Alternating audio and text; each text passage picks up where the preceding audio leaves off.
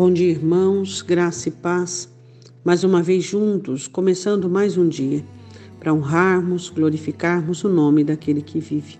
Deus ama você e esse amor deve gerar dentro do seu coração o ânimo e entusiasmo necessário para que você possa seguir a sua vida, seguir o seu dia de uma forma agradável e construtiva, fazendo boas escolhas, escolhendo de uma forma assertiva.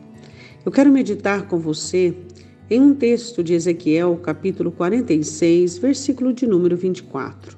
E me disse: Estas são as cozinhas onde os ministros da casa cozerão o sacrifício do povo.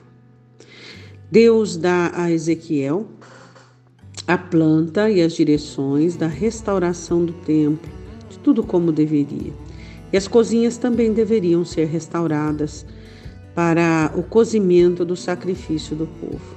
Eu quero falar sobre, não sobre Ezequiel e nem sobre aquela cozinha, eu quero falar das nossas cozinhas, da importância de você ter dentro da sua alma um lugar onde você cozinha o seu sacrifício. É, você diz assim, mas que sacrifício se Cristo morreu na cruz do Calvário para perdoar os meus pecados, o sacrifício único para perdão dos meus pecados? Realmente, nenhum sacrifício que você vá fazer vá trazer qualquer benefício de redenção a você. Somente o sacrifício de Cristo pode ser suficiente para nós nos tornarmos justiça de Deus. Eu não falo do sacrifício para a redenção, mas eu falo do sacrifício de ordenança da Escritura, onde Jesus diz que nós temos que virar a face, carregar a cruz, tomar o nosso jugo, enfim, tudo aquilo que nós vamos fazer para que a carne morra e Cristo então possa viver em nós. O apóstolo Paulo diz que todos os dias, ele repete aquilo que o salmista diz em Salmos 44, somos levados ao matadouro, ou seja, todos os dias, como sacrifício ao Senhor.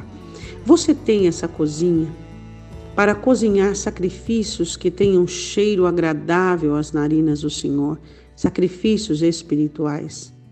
Quantos de nós estamos com as cozinhas abandonadas? Não somos mais capazes de oferecermos ao Senhor um sacrifício que o agrade.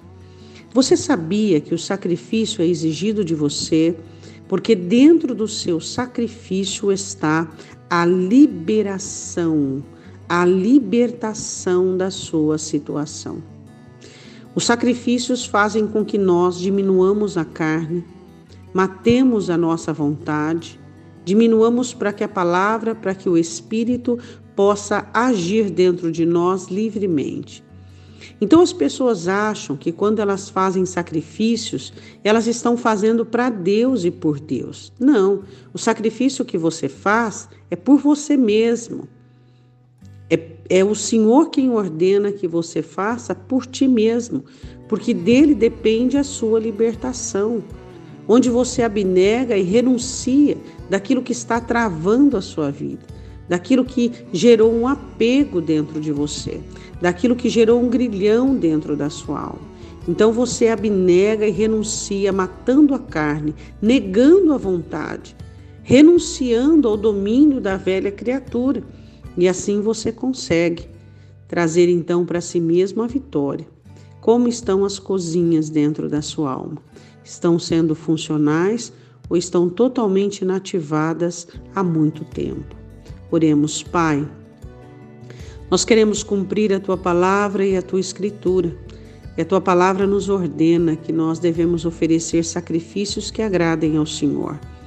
Deus restaura as nossas cozinhas para que nós possamos oferecer os nossos sacrifícios diários e domésticos e cozinhá-los e que eles possam ter cheiro agradável ao Senhor. Todos os dias é exigido de nós menos de nós mesmos e mais de ti. Todos os dias aprendemos, ó Deus, a renunciarmos um pouco mais, a abnegarmos um pouco mais, para que a tua palavra e o teu reino possa ter a liberdade e o espaço de crescimento dentro de nós. Eu te peço em nome do Senhor Jesus, que todos nós saibamos, ó Deus, qual é a vontade do Senhor, qual é o objetivo da tua palavra e aquilo que nós devemos fazer. Ó Deus, ensina o teu povo a exercer o ato do holocausto, do sacrifício particular, doméstico, onde nós consagramos aquilo que é agradável ao Senhor. Eu te peço, em nome do Senhor Jesus. Amém. Um ótimo dia, Deus te abençoe e vai ver a sua cozinha, vai ver se nela está funcionando os fogões, as panelas para você oferecer o sacrifício que agrade ao Senhor.